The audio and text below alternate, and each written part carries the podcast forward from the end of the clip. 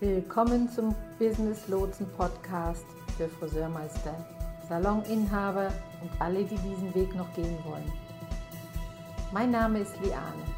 Ich bin Friseurmeisterin und mit diesem Beruf seit über 40 Jahren liiert. Im Business Lotsen Podcast rede ich über ganz alltägliche Dinge aus der Welt der Friseursalon-Unternehmen. Dein Salon läuft generell ganz gut. Dennoch erlebst du immer mal wieder Momente und Situationen, die dich ausbremsen oder wo du Rückschläge erlebst. In dieser Podcast-Reihe für das Friseurbusiness werden Themen angesprochen, die dich bewegen und die aktuell beschäftigen.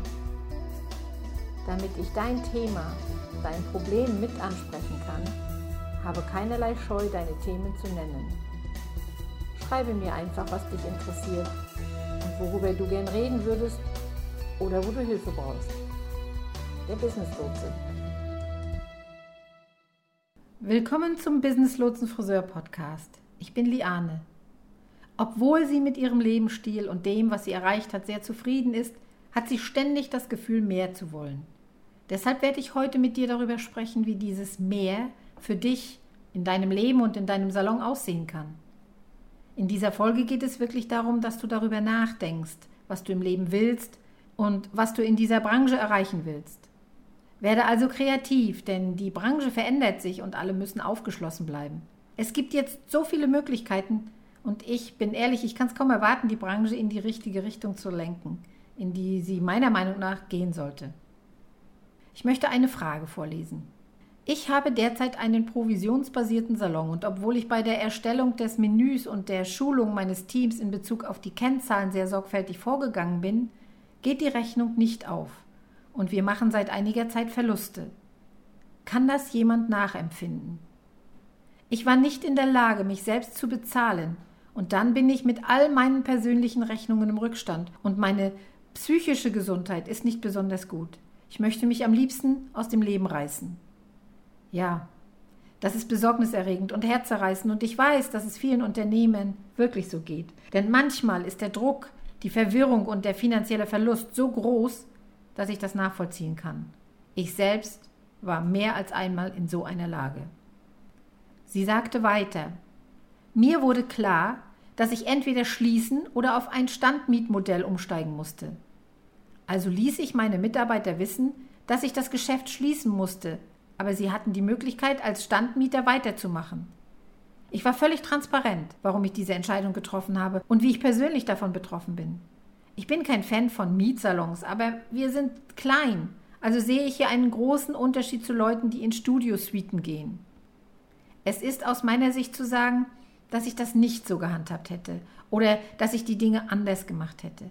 Vieles davon wird eine Lehre für die Zukunft sein und vieles von dem, was ich hier teilen werde, ist das, was ich bei meiner eigenen Arbeit im Salon erlebt habe. Wenn sie sagt, ich habe meinem Team mitgeteilt, warum ich diese Entscheidung treffen musste und wie ich persönlich davon betroffen bin, dann muss ich sagen, dass ich glaube, dass das immer ein Fehler ist, um wirklich ehrlich zu sein. Ich habe das schon mehrmals beobachtet. Einmal sogar in meinem eigenen Salon. Und als ich es sah, dachte ich, ui je, mach das nicht noch einmal.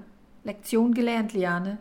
Es war der Besitzer des Salons, in dem ich als Salonleiter oder Manager arbeitete, der sehr offen darüber sprach, dass er persönlich in finanzielle Schwierigkeiten geraten würde, wenn das Team nicht besser im Einzelhandel verkaufen würde. Ich beobachtete die Gespräche im Salon, die nach dieser Ankündigung stattfanden, und es war hässlich. Die Friseure wandten sich sofort gegen ihn und sagten, Oh, es tut mir leid, ich dachte nicht, dass wir arbeiten, um Ihre Hypothek zu bezahlen. Das kam nicht gut an. Es fühlte sich an wie Hallo, ihr Arbeiter, bitte arbeitet härter, damit ich meine Rechnung bezahlen kann. Es ist einfach eine dieser Sachen, die nie gut ankommen. Ich habe nicht erlebt, dass es gut gelaufen ist.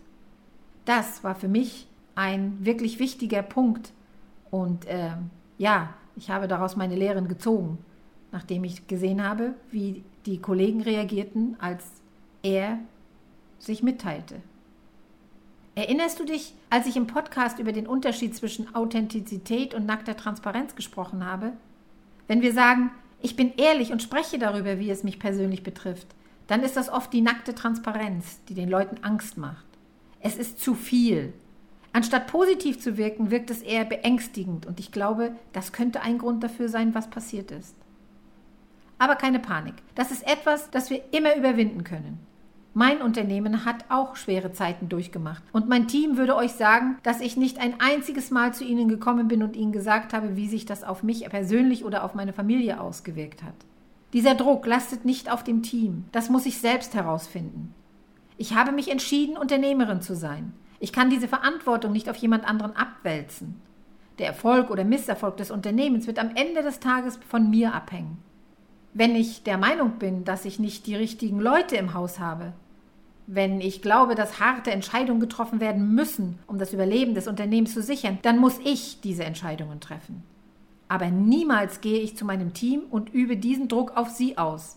Das sollte man mal einfach im Hinterkopf behalten. Dann sagte die Kollegin weiter. Eines meiner Teammitglieder hat sofort gefragt, wie viel Zeit sie haben, um zu entscheiden, ob sie einen Stand mieten wollen oder nicht. Und ich war total unvorbereitet, weil ich ihnen gerade erst erklärt hatte, dass ich buchstäblich kurz davor war, meine Türen zu schließen. Ihnen aber einen Rettungsanker bot. Wenn sie bleiben und mieten wollen, sagte ich ihnen, dass sie nur noch bis diese Woche Zeit hätten. Okay, ich verstehe, was du sagen willst. Du denkst, hm, ich bin am Ende meiner Kräfte. Was ich anders gemacht hätte, wäre, nicht auf sie zuzugehen, wenn du am Ende bist, denn jetzt sind sie schockiert, weil sie nicht wussten, dass das kommt. Während du sagst, kommt schon Leute, habt ein bisschen Mitgefühl, ich ertrinke, denken sie, okay, perfekt, du hast uns gerade mit ins kalte Wasser gezogen. Wenn man sich entscheidet, ein Salonbesitzer zu sein, entscheidet man sich, eine Führungspersönlichkeit zu sein. Und deshalb spreche ich die ganze Zeit über Führung. Du solltest der Rettungsschwimmer sein, der in dem kleinen Turm sitzt und alle Schwimmer unter sich beobachtet.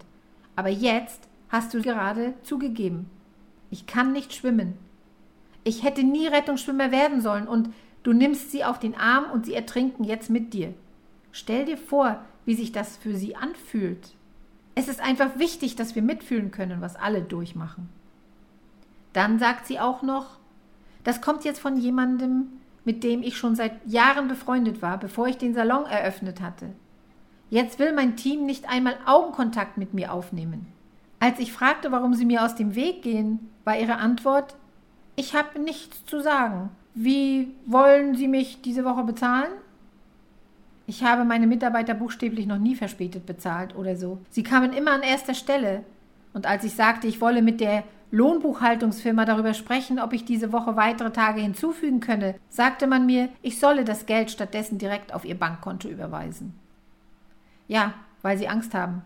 Weil du sie an den Knöcheln ins kalte Wasser ziehst und sie Angst haben, dass sie mit dir ertrinken. Das ist beängstigend. Du musst verstehen, dass diese Entscheidung und jede Kommunikation von einem Ort der Angst ausgeht. Jetzt sagt der Besitzer, ich möchte eigentlich gar nicht, dass Sie bleiben. Ich finde Ihre Wut über die Situation wirklich verdächtig. Und ich habe das Gefühl, dass Ihr Verhalten höchst unangemessen ist.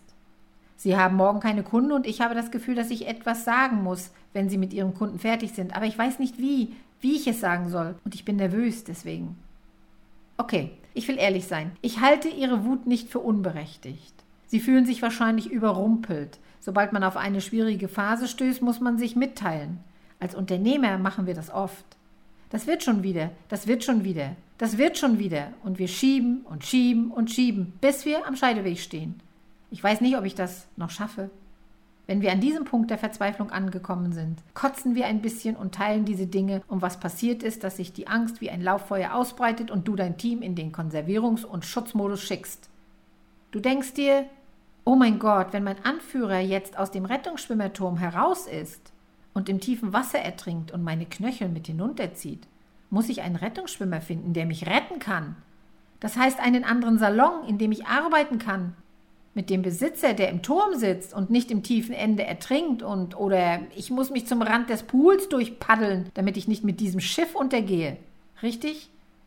Sie alle versuchen es jetzt herauszufinden. Ich glaube, hier sind einige Dinge schiefgelaufen. Wir haben das Team erst einbezogen, als es schon etwas zu spät war. Und dann lief die Kommunikation mit ihnen nicht mehr so gut. Wenn wir die Zeit zurückdrehen könnten, was wir nicht können, ist das kein Problem. Das ist also eine Lektion, die wir gelernt haben. Ich hätte sogar zu dieser Person gesagt, Mann, ich wünschte, ich hätte dich aufgefangen, bevor du an diesem Scheideweg gekommen bist. Denn viele meiner Ratschläge kommen im Nachhinein, richtig? Wenn du das Gefühl hast, dass etwas nicht in Ordnung ist, solltest du, sobald du ein Problem erkennst, darüber sprechen. Die Probleme unter dem Teppich zu begraben, das wird nicht helfen. Wie viele von euch, die sich diesen Podcast anhören, waren schon einmal in einer ernsthaften Beziehung? In einer Beziehung mit einem Elternteil, einer Beziehung mit einem Partner, einer Beziehung mit einem Kind? Wie geht es dir dann, wenn du dich über etwas ärgerst? Wenn es finanzielle Probleme gibt, wenn man in einer Zwickmühle gerät? Wenn man etwas nicht versteht und anstatt darüber zu reden, schiebt man es einfach in eine Schublade und hofft, dass es verschwindet? Das tun wir oft, auch in unserem Unternehmen. Oft hast du etwas, das ein einfaches Gespräch hätte sein können, in etwas Ernsthaftes, fast Aussichtsloses verwandelt. Vielleicht hätte man manchmal einfach jemanden anrufen können und um Hilfe bitten können. Aber stelle dir den anderen Schmerz vor, den keiner von uns hätte erleiden müssen. Man muss auch an sein Geschäft so denken, und das tun wir oft nicht. Ich glaube, in diesem Fall hat der Salonbesitzer nicht richtig nachgedacht. Lass uns mal kurz zurückgehen, denn ich habe noch nach ähm, mehr Details gefragt. Ich fragte unter anderem, erzählen Sie mir, wie Sie in diese Lage gekommen sind. Wie sind Sie in Ihrem Unternehmen finanziell unter Wasser geraten? Und sie erzählte mir von ihrer Vergütungsstruktur. Ja, denk daran, dass es sich um einen Angestellten-Salon handelt. Sie sagte, meine Vergütungsstruktur ist ein Stundenlohn plus Trinkgeld. Ja, was doch eigentlich ziemlich normal ist. Ja, und dann noch eine gewinnabhängige Provision. Ja, auch das ist normal. Ich, ich kann das oft so sehen, dass die Salons so bezahlen. Oder besser gesagt, dass die Mitarbeiter so bezahlt werden. Dann sagte sie unter anderem, die Provision ergibt sich aus dem Bruttogewinn der Woche und wird entweder in 15 oder 15 Prozent Summen ausgeschüttet. Und ich muss davon ausgehen, dass der Prozentsatz umso höher ist, je höher der Gewinn ist. Ich habe das nicht genauer erklärt bekommen, aber ich denke, das kann man so vielleicht getrost annehmen. Dann erzählte sie mir von ihren Gemeinkosten. Sie sagte mir, wie hoch ihre Miete ist, wie viel Material sie durchschnittlich pro Woche braucht. Und sie fuhr fort, ich habe eine Tabelle erstellt und herausgefunden, dass mein Unternehmen 520 Euro pro Tag verdienen muss, um unsere Ziele zu erreichen. Unser größtes Problem war der Zeitdiebstahl. Denn wenn man von Zeitdiebstahl spricht, bedeutet das für mich, dass Menschen, die produktive Stunden haben, diese nicht produktiv nutzen. Und ich denke, man kann davon ausgehen, dass ihre Stylisten nicht so ausgelastet waren, wie sie es sein könnten und sein müssten. Auch weil sie in ihrer ersten Nachricht sagte, dass sie morgen keine Kunden haben. Wenn man also Angestellte hat, die keine Kunden annehmen, sind sie nicht profitabel. Sie saugen das Geschäft aus und werfen keinen Gewinn ab. Sie sagte weiterhin, ich versuche mein Team darin zu schulen, dass sie ihren Kunden den Preis für ihre Dienstleistung korrekt in Rechnung stellen und dass sie sich bewusst sind, wie viel Zeit jede Dienstleistung in Anspruch nimmt. Aber mir wurde dann nur gesagt, das sei zu stressig für sie. Das ist zu stressig für sie, um darüber nachzudenken. Bitte? Stell dir vor, du bist ein neuer Friseur. Wenn ich mir anschaue, was diese Friseure verdienen, dann ist das ein Einstiegsgehalt. Wenn es sich um einen Einsteiger handelt und wir versuchen ihm beizubringen, den vollen Preis zu verlangen, auf das Service-Timing zu achten und an die Kosten pro Stunde zu denken, dann ist das zu viel. Deshalb sind Sie ja auch nicht die Salonbesitzer, deshalb sind Sie die Angestellten. Ich stimme zu, dass keine Rabatte auf Ihre Dienstleistungen gegeben werden sollten. Das sollte einfach nicht erlaubt sein. Es sollte keine Option sein, wirklich nicht. Wenn ein Friseur Rabatte gewährt und ich dies nicht genehmigt habe, wurde er verwarnt. Und drei Verwarnungen bedeuten eine Kündigung. Und ich würde Leuten kündigen, die sich nicht an die Regeln halten. Das war mein Motto. Als Inhaber haben wir oft Angst davor, das zu tun. Wir denken, aber ich mag Sina. Ich will Sina nicht abschreiben. Okay. Ist Sina deine Freundin oder deine Angestellte? Ja, sie ist beides. Okay. Also leitest du ein Unternehmen oder leitest du eine Schwesternschaft? Was machen wir hier eigentlich? Weil ich verstehe, dass man mit seinem Team befreundet ist. Ja, warum nicht? Aber es geht um die Führung deines Unternehmens. Irgendwann müssen wir diese wirklich schwierigen Entscheidungen treffen. Wenn du drei Leute im Salon hast, könnten wir den Durchschnitt errechnen und sagen, ihr müsst alle 600 Euro pro Tag produzieren. Was bedeutet, dass jeder 75 Euro pro Stunde an Dienstleistungen erbringen muss. Was in vielen Märkten gar nicht unverschämt ist, aber in dem einen oder anderen vielleicht viel zu viel ist. Wir müssen uns unsere echten Zahlen sehr genau ansehen. Ich sage mal, was meine Meinung nach richtig und was falsch gelaufen ist. Ich denke, dass ihre Vergütungsstruktur eigentlich großartig war. Ich mag Stundenlohn plus Trinkgeld und plus Provision. Ich denke, das ist großartig. Ich denke aber auch, dass diese Unternehmerin ihre Vergütung wahrscheinlich nicht richtig berechnet hat. Wenn wir hart arbeiten und all diese Dinge tun und der Gewinn ist nicht da, dann haben wir ein Problem. Selbst wenn wir zurückgehen und sagen würden, nein, nein, nein, nein, ich könnte das Geschäft auch dann führen, wenn wir 1000 Euro pro Tag an Dienstleistungen erbringen würden. Ja, cool. Dann müssen deine Stylisten wissen, Freund, du musst 350 Euro pro Tag an Dienstleistungen erbringen. Wenn ihr heute keine Kunden habt, dann müsst ihr morgen 700 Euro an Dienstleistungen erbringen. Und dann sagen sie, nun, das kann ich nicht tun. Richtig? Wenn wir einfach zu unserem Team gehen und sagen, ihr müsst mehr Geld verdienen, ich kann es mir nicht leisten, jeden zu bezahlen, ihr müsst euch Gedanken über den Zeitpunkt eurer Dienstleistungen machen, ja, dann kommen all diese Kommentare aus einem Gefühl der Angst heraus. Wenn wir uns mit unserem Team zusammentun und sagen können, ich möchte, dass dies für uns beide funktioniert. Ich bin ein neuer Eigentümer. Ich arbeite gerade daran, eine Führungspersönlichkeit zu sein. Ich möchte euch fair entlohnen können. Wir müssen Folgendes tun, damit wir beide unsere finanziellen Ziele erreichen können. Merkst du den Unterschied? Vielleicht setzt du dich auch mit deinem Team zusammen und fragst jeden Einzelnen, was sind deine finanziellen Ziele?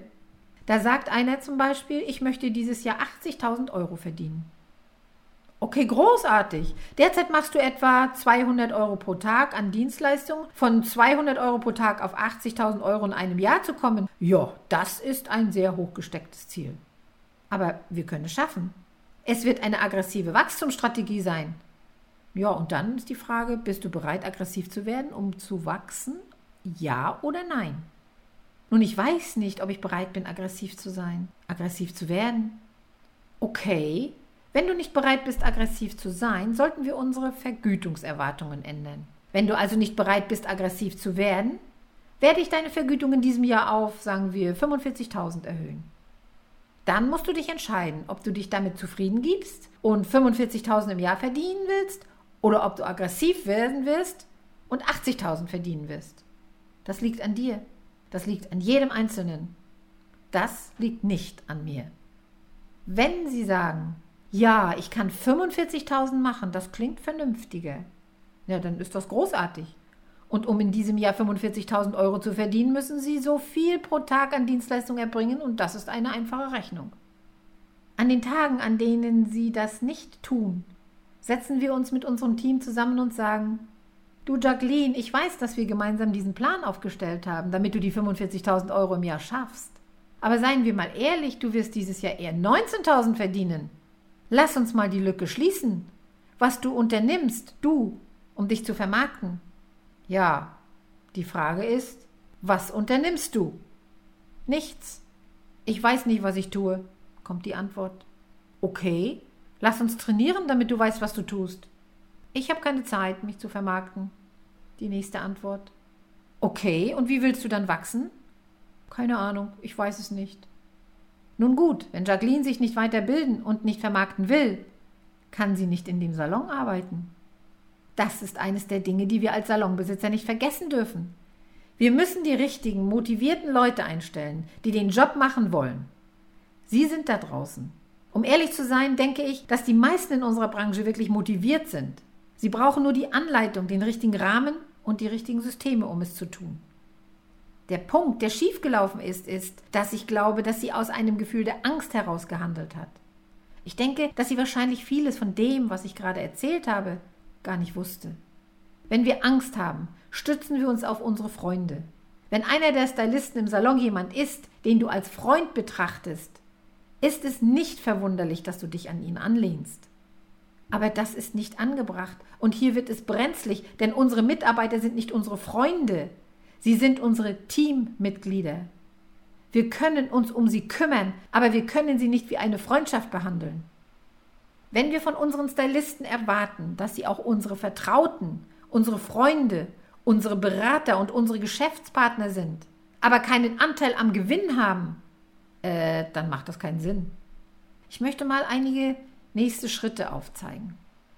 Ich möchte, dass sich jeder wirklich fragt, will ich eine Führungskraft sein? Denn eine Führungspersönlichkeit zu sein, ist an und für sich eine ganze Reihe von Fähigkeiten. In diesem geschilderten Fall denke ich, sie hat das Talent. Ich denke, sie hat die Vision. Ich denke auch, sie braucht Klarheit darüber, wie es aussieht, ein Team zum Erfolg zu motivieren. Und ich denke, sie braucht einen Plan, um das zu tun. Das Einzige, was dir zu schaffen gemacht hat, war die Angst und die Angst ist normal. Ich habe auch Angst. Das ist nachvollziehbar und keine Schande. Es ist eher eine Größe. Ich möchte jeden ermutigen, dies als Erinnerung daran zu nehmen, dass wir für jede Tür, die uns vor der Nase zugeschlagen wird, dankbar sein müssen, weil sie uns eine Lektion erteilt. Du hast den Druck vorübergehend abgebaut. Du kannst dich einfach auf dich selbst konzentrieren, auf dein schönes Geschäft, deine Kunden, deine Lieben und sich dann fragen, will ich eine Führungsrolle übernehmen? Du kannst mit der Beschäftigung von Stylisten enorme Gewinne erzielen und einen großen Einfluss ausüben. Und ich glaube wirklich, dass jeder die Macht hat, dies zu erreichen. So sieht es aus, wenn man ein Unternehmen besitzt. Es gibt Höhen und Tiefen. Man lernt dazu und hat mit Schwierigkeiten zu kämpfen. Und wenn ich am Schluss einen kleinen Rat geben darf, stellt keinen Freund ein, Stelle jemanden ein, der ein Angestellter ist, der angeleitet werden kann, der motiviert ist, der lernen will, der sich dafür entscheidet, ein lebenslanges Lernen zu sein. Du hast eine Menge Dinge, die für dich sprechen. Ist das in Ordnung für dich? Ich weiß, das ist ein tiefgründiges Thema und ich hoffe, ich konnte wenigstens ein paar Dinge mitgeben.